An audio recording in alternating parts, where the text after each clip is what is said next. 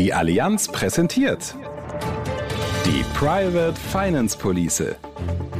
Die aktuelle Wertentwicklung und was dazu geführt hat.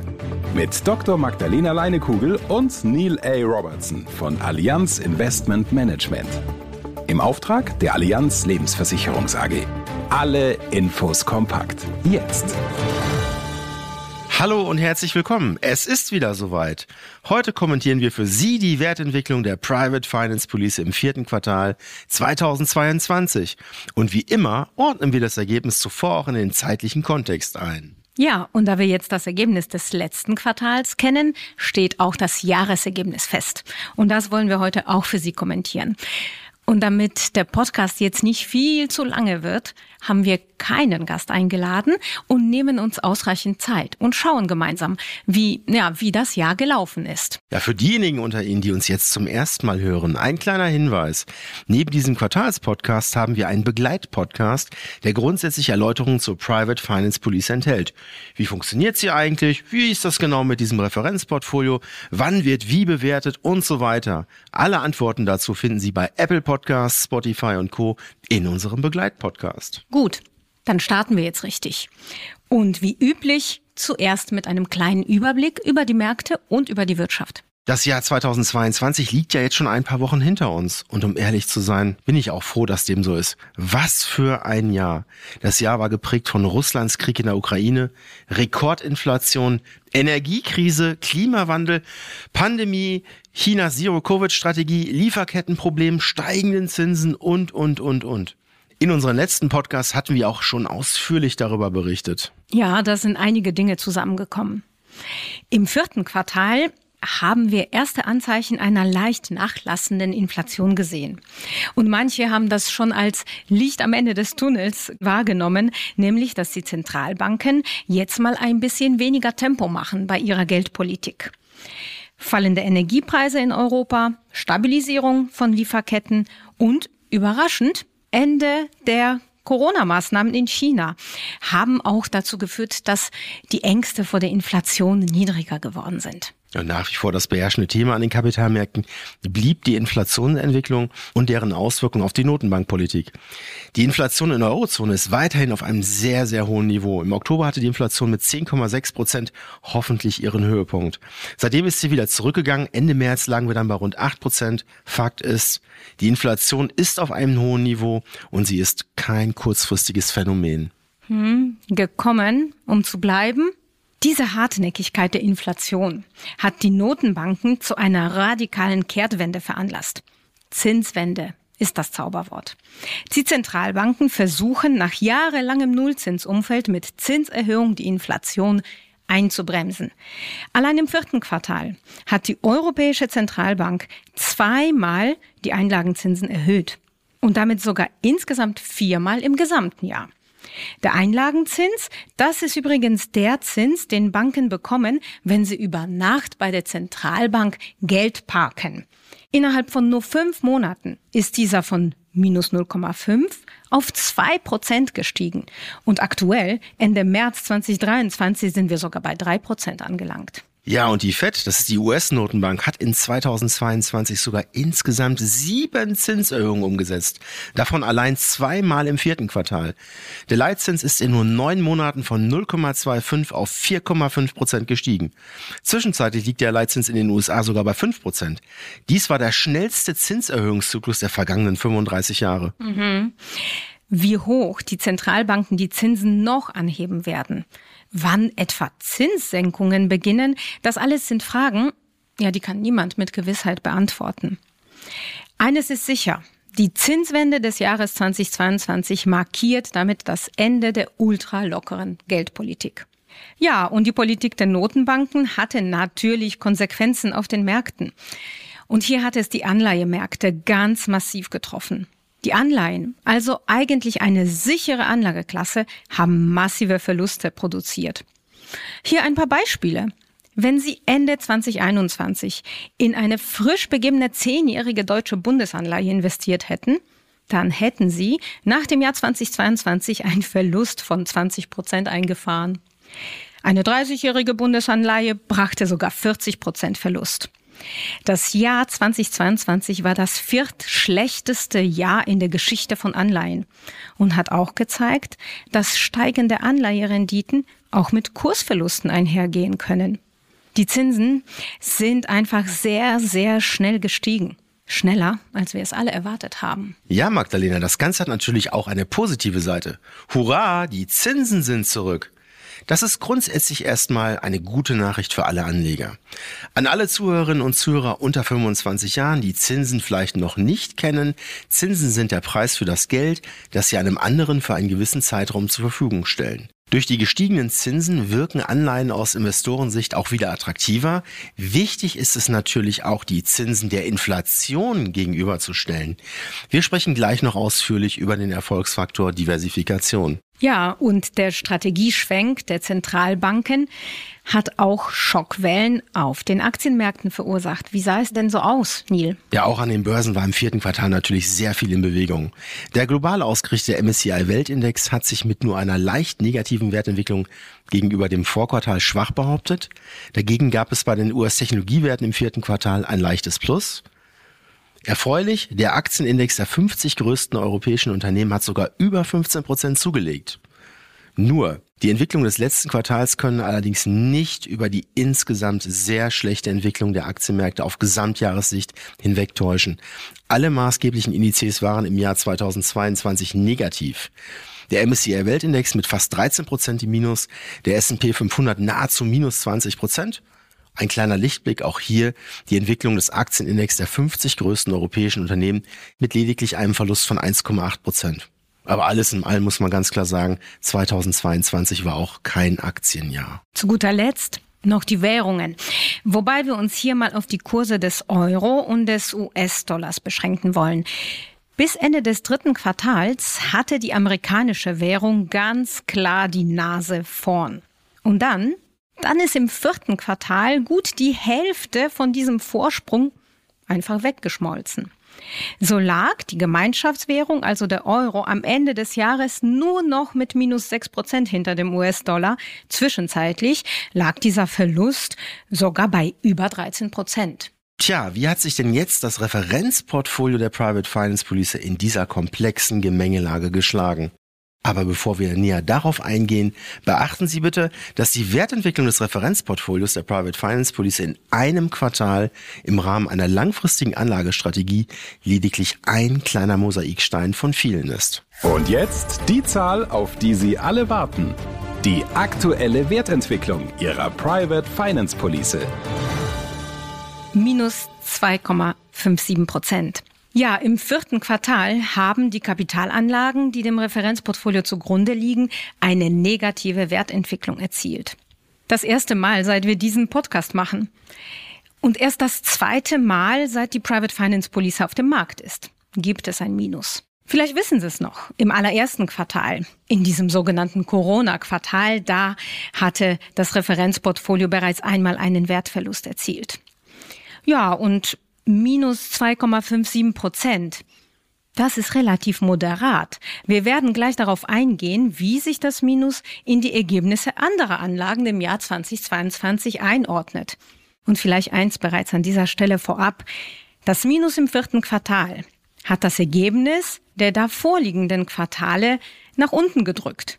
Dennoch entwickelte sich das Referenzportfolio mit Blick auf das Gesamtjahr positiv und erzielte eine Wertentwicklung von plus 2,6 Prozent. Ein Plus auf Jahressicht. Wow, Magdalena, das ist stark. Aber bitte der Reihe nach. Minus ist Minus und das ordnen wir erst einmal ein, bevor wir dann zum Jahresergebnis kommen. Nun, irgendwie kommt ein Minus im letzten Quartal für uns ja jetzt auch nicht so wirklich überraschend wenn ich neben dem Zinsthema allein an die Entwicklung des Euros gegenüber dem Dollar denke. Magdalena, lass uns doch kurz über die Haupttreiber dieses Quartalsergebnisses sprechen. Ja, gerne. Von den fünf Anlageklassen des Referenzportfolios hatte nur eine Anlageklasse, nämlich die erneuerbaren Energien, eine positive Wertentwicklung. Alle anderen Anlagenklassen hatten ein Minus. Und du hast ja schon zwei entscheidende Punkte genannt, Neil. Die Zinsen und die Währung.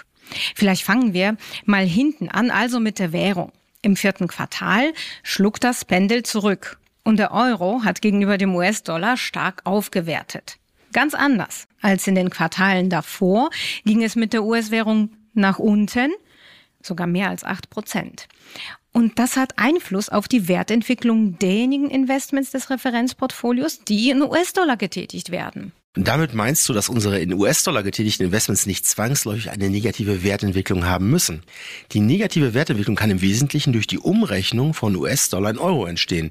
Und ich finde diesen Punkt sehr wichtig, denn es zeigt sehr schön, dass es sich mehr um einen Währungseffekt handelt und nicht automatisch um ein wirtschaftliches oder strukturelles Problem auf der Investmentseite. Wie sieht eigentlich die Verteilung der Währungen in Bezug auf das Referenzportfolio aus, Magdalena? Hm, äh, bei knapp der Hälfte der Investitionen des Referenzportfolios ist Euro die Investmentwährung. Im Umkehrschluss heißt das, dass über die Hälfte in Fremdwährungen investiert ist. Und dabei nimmt der US-Dollar den größten Anteil ein. Langfristig pendeln die Währungseffekte mal in die eine, mal in die andere Richtung. Wir nehmen übrigens auf der Ebene des Referenzportfolios keine Währungsabsicherung vor zumal dies auch mit zusätzlichen Kosten verbunden wäre. Daher muss man einfach wissen, dass die Entwicklungen von Währungen sich immer auch im jeweiligen Quartalsergebnis widerspiegeln können. So, dann jetzt zu den Zinsen. Diese sind, wie im Marktbericht erwähnt, auf Jahressicht gestiegen. Wenn man sich die Werte für die maßgeblichen Zinssätze für 30, 20 oder 10-jährige Swaps anschaut, sieht man eine Spanne zwischen 200 und fast 300 Basispunkten. Und das ist echt viel. Und das gepaart mit einer sehr hohen Volatilität. Ja, die Schwankungen, die waren überall im Markt spürbar und auch im vierten Quartal allgegenwärtig. Der Vollständigkeit halber sei hier erwähnt, dass die Zinssätze im vierten Quartal im Ergebnis unverändert geblieben sind. So, was bedeutet das aber jetzt für die Bewertungen im vierten Quartal? Steigende Zinsen bedeuten erhöhte Kosten für den Kapitaleinsatz. Wir haben das schon in unserem Podcast für das dritte Quartal angesprochen.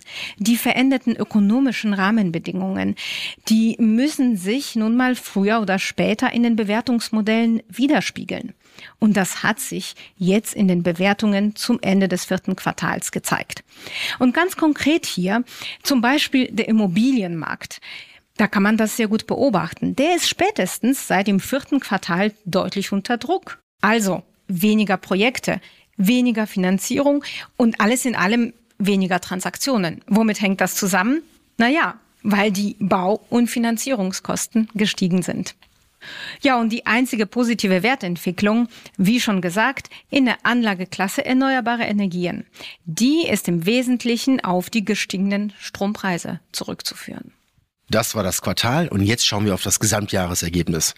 Magdalena, du hast es ja schon gesagt, mit dem Ergebnis des letzten Quartals kennen wir auch das Jahresergebnis. Und mit Blick auf das Gesamtjahr 2022 entwickelte sich das Referenzportfolio positiv und erzielte eine Wertentwicklung von plus 2,62 Prozent. Im Gegensatz zu vielen anderen Anlageklassen wie Aktien oder Anleihen, die in 2022 sehr großen Schwankungen unterlagen und teilweise auch zweistellige Verluste verzeichneten, ist das ein sehr starkes Ergebnis.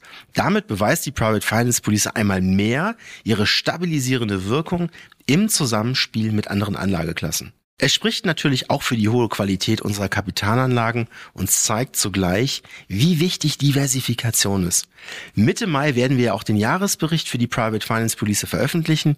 In diesem werden Sie, liebe Zuhörerinnen, liebe Zuhörer, alle Details zu der Wertentwicklung der Anlageklassen finden. Nur Magdalena, komm, lass uns doch jetzt schon ein wenig den Vorhang lüften. Ja, das machen wir. Vier von fünf Anlageklassen des Referenzportfolios haben im Jahr 2022 einen Wertzuwachs erzielt. Folglich war nur eine Anlageklasse im Minus. Und das war die Anlageklasse Private Debt. Allerdings sprechen wir hier von einem ganz kleinen Minus. Also nicht zweistellig und eher im sehr niedrigen Minusbereich. Eine große Rolle spielt dabei die Diversifikation. Ja, und bevor wir auf die Details eingehen, lass uns kurz auf die Zusammensetzung der Anlageklasse Private Debt eingehen. Rund die Hälfte unseres Private Debt Portfolios besteht aus den recht konservativen Finanzierungen von gewerblichen Immobilien und langlaufenden Infrastrukturanleihen. Über die Hälfte besteht aus Unternehmensfinanzierungen und diese haben in der Regel kürzere Darlehenslaufzeiten und verfügen gleichzeitig auch über einen variablen Zins. In den vergangenen Quartalen haben wir schon gesehen, dass sich diese Segmente durchaus sehr unterschiedlich entwickeln können und auch entwickelt haben. Erstens, von allen Anlageklassen des Referenzportfolios reagieren die Finanzierungen am schnellsten auf Veränderungen des Zinsniveaus. Das haben wir ja schon erwähnt, wie das Jahr 2022 in diesem Bereich gewesen ist. Erinnern Sie sich, Performance einer zehnjährigen Bundesanleihe minus 20 Prozent. Und generell, je länger die Laufzeit, desto höher waren die Verluste. Und dementsprechend haben wir das auch bei unseren langlaufenden Infrastrukturanleihen gesehen. Das ging nicht so tief nach unten, weil wir hier durchschnittliche Laufzeiten, ne, man spricht da von Duration von etwa zehn Jahren und etwas darüber haben. Aber trotzdem war es ein zweistelliges Minus. Unsere gewerblichen Immobilienfinanzierung hatten auf Jahressicht auch eine negative Wertentwicklung, wenngleich nicht so stark. Und bei unseren Unternehmensfinanzierungen dagegen, die, wie du sagtest, Neil, viel kürzere Laufzeiten und vor allem variable Zinsen haben, war die Wertentwicklung auf Jahressicht stark positiv. Und genau diese Investitionen haben die schlechte Performance der zwei anderen Segmente so gut abgefedert, dass wir für das gesamte Jahr für diese Anlageklasse lediglich so ein leichtes Minus berichten können. Das heißt, wenn man einen Nachweis für die Wirkung der Diversifikation sucht, dann findet man diesen in der Anlageklasse Private Debt innerhalb des Referenzportfolios. Ja, ein absolut tolles Beispiel für die Wirksamkeit einer breiten Diversifikation und hier insbesondere innerhalb einer Anlageklasse. Ja, soweit zur Anlageklasse mit einer leicht negativen Wertentwicklung. Magdalena, lass uns jetzt mal kurz über die übrigen vier Anlageklassen sprechen, die ja eine positive Wertentwicklung hatten. Insbesondere auch, man mag es kaum glauben, bei Private Equity. Ja, auch unser Private Equity Portfolio hat in 2022 ein Plus gebracht. Einmal mehr hat sich bewahrheitet, was wir hier seit Jahren sehen. Die Fokussierung auf krisenresistente Branchen, hohe Qualität der Portfoliogesellschaften und eine unglaubliche schiere Diversifikation des spezialisierten Private Equity Portfolios. Wir reden hier von mehr als 500 einzelnen Fonds. Das zahlt sich aus und das bringt die zusätzliche Rendite. Gut, die Anlageklassen Infrastruktur und Immobilien, die hatten in der Jahressicht auch eine positive Wertentwicklung. Das auch trotz des Rückgangs der Marktwerte im vierten Quartal, über die wir gerade berichtet haben. Wir dürfen hier einen sehr entscheidenden Aspekt nicht vergessen. Sogar zwei Aspekte. Einmal haben wir es hier mit stabilen Geschäftsmodellen zu tun. Gerade im Bereich der Versorgungsinfrastruktur, die wir laufend Tag für Tag benötigen. Und dann sind dann auch die regelmäßigen Einkünfte und Erträge, die wir Quartal für Quartal vereinnahmen. Sie sind genauso Teil der Wertentwicklung wie die Marktwerte. Und die Mieteinnahmen, die Netz- und die Konzessionsentgelte sind häufig zusätzlich gegen die Inflation abgesichert. Das haben wir in den früheren Podcast schon erläutert. Das alles hilft natürlich, weil es den Rückgang der Marktwerte ein Stück weit kompensiert. Ja, und die letzte Anlageklasse, erneuerbare Energien, die waren der absolute Gewinner des Jahres 2022, was stark getrieben war durch die Energiepreise. Ja, so viel an dieser Stelle.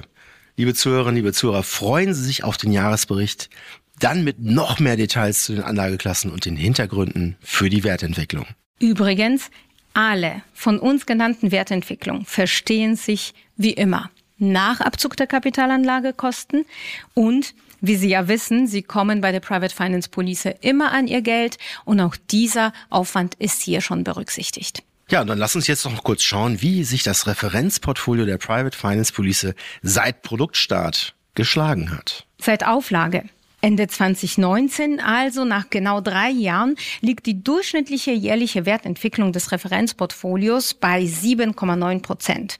Und auch hier, wie immer, nach Abzug der Kapitalanlagekosten und nach Abzug des Ausgleichs für die bereitgestellte Liquidität. Ja, und damit konnten wir im Vergleich zu Sachwerten wie insbesondere Aktien erneut deutlich unsere Position verteidigen. Wir liegen seit Ende 2019 über vier Prozentpunkte über dem Niveau europäischer Aktien und auch gegenüber den globalen Aktien, am Beispiel des MSCI Weltindex, haben wir einen Vorsprung von rund 1,2 Prozentpunkten. Darüber hinaus sind im betrachteten Zeitraum auch die Schwankungen deutlich geringer als bei den beiden Indizes. Die annualisierte Dreijahresvolatilität liegt bei knapp fünf Prozent. Diese Zahlen dürfen Sie natürlich nicht dazu verleiten zu glauben, alternative Anlagen seien immer besser als Aktien. Dies ist nicht der Fall und darum geht es auch gar nicht. Ein erfolgreiches Anlegerportfolio lebt gerade von einer breiten Streuung zwischen Aktien, Renten und eben auch alternativen Anlagen. Und beachten Sie bitte, eine frühere Wertentwicklung stellt keinen verlässlichen Indikator für künftige Ergebnisse dar. Künftige Ergebnisse und Entwicklungen können wesentlich von den aufgezeigten Wertentwicklungen abweichen. Ja, Magdalena, lass uns zum Schluss noch kurz über Erfolgsfaktoren in der Kapitalanlage sprechen. Neben der Qualität der einzelnen Kapitalanlagen ist die Diversifikation ein sehr entscheidender Faktor. Diversifikation bedeutet allerdings nicht nur einfach in Investmentfonds mit über 1000 Aktien zu investieren und dann noch in Renten vorbeizumischen. Diversifikation bedeutet vielmehr gleichzeitig in Aktien, Anleihen und eben auch alternative Anlagen investiert zu sein. Es geht nämlich nicht um die Frage, ob Aktien oder Anleihen oder alternative Anlagen.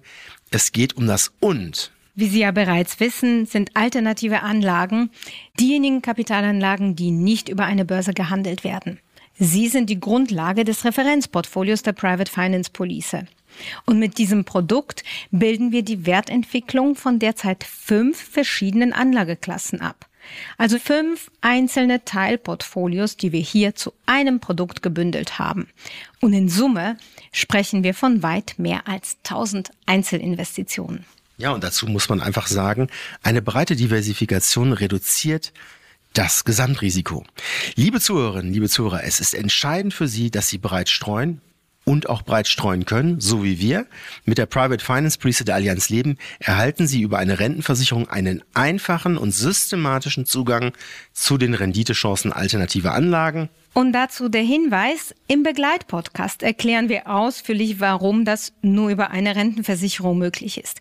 In jedem Fall gilt, mit unserer Lösung können Sie Ihre bestehenden Anlagen ideal ergänzen. Ihr Portfolio wird deutlich diversifizierter und das ohne den Renditeaspekt zu vernachlässigen. Geben Sie Ihrem Vermögen und Ihrer Vorsorge eine neue Perspektive. Und was Sie vielleicht noch gar nicht wissen, auch Unternehmenskunden können davon profitieren. Dann kommen wir jetzt zum Schluss für heute. Ein paar Hinweise für Sie. Die aktualisierte Information zum Referenzportfolio der Private Finance Police ist für Sie bereits verfügbar. Sie finden diese, wie auch unsere interaktive Weltkarte mit zahlreichen Investitionsbeispielen und dem nächsten Jahresbericht und vieles, vieles mehr auf unserer Plattform unter allianz.de slash pfp-info. Hier finden Sie auch den Begleitpodcast. So, und für heute war es das wieder. Wir bedanken uns für Ihr Interesse und falls Sie es noch nicht gemacht haben, abonnieren Sie den Podcast am besten gleich bei Apple Podcasts, Spotify und Co. Dann bekommen Sie direkt eine Info, sobald die neue Folge online ist. In diesem Sinne, machen Sie es gut und bis zum nächsten Mal Anfang Juli. Tschüss. Bis bald. Das war der Podcast zur Private Finance Police Ihrer Allianz. Teilen Sie diesen Podcast gerne mit Menschen, die sich ebenfalls für diese Police interessieren. Und bis zum nächsten Mal.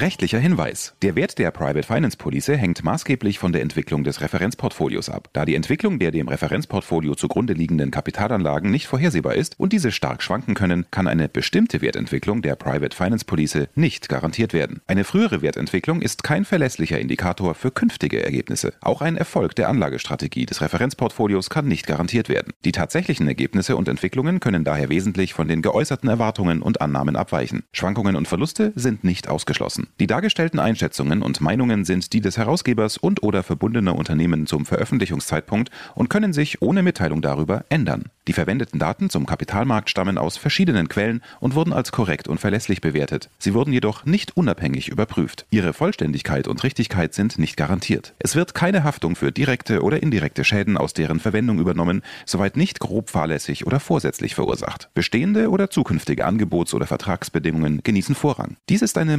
Marketingmitteilung, herausgegeben von der Allianz Lebensversicherungs AG. Weitere Informationen finden Sie unter www.allianz.de/pfp-info.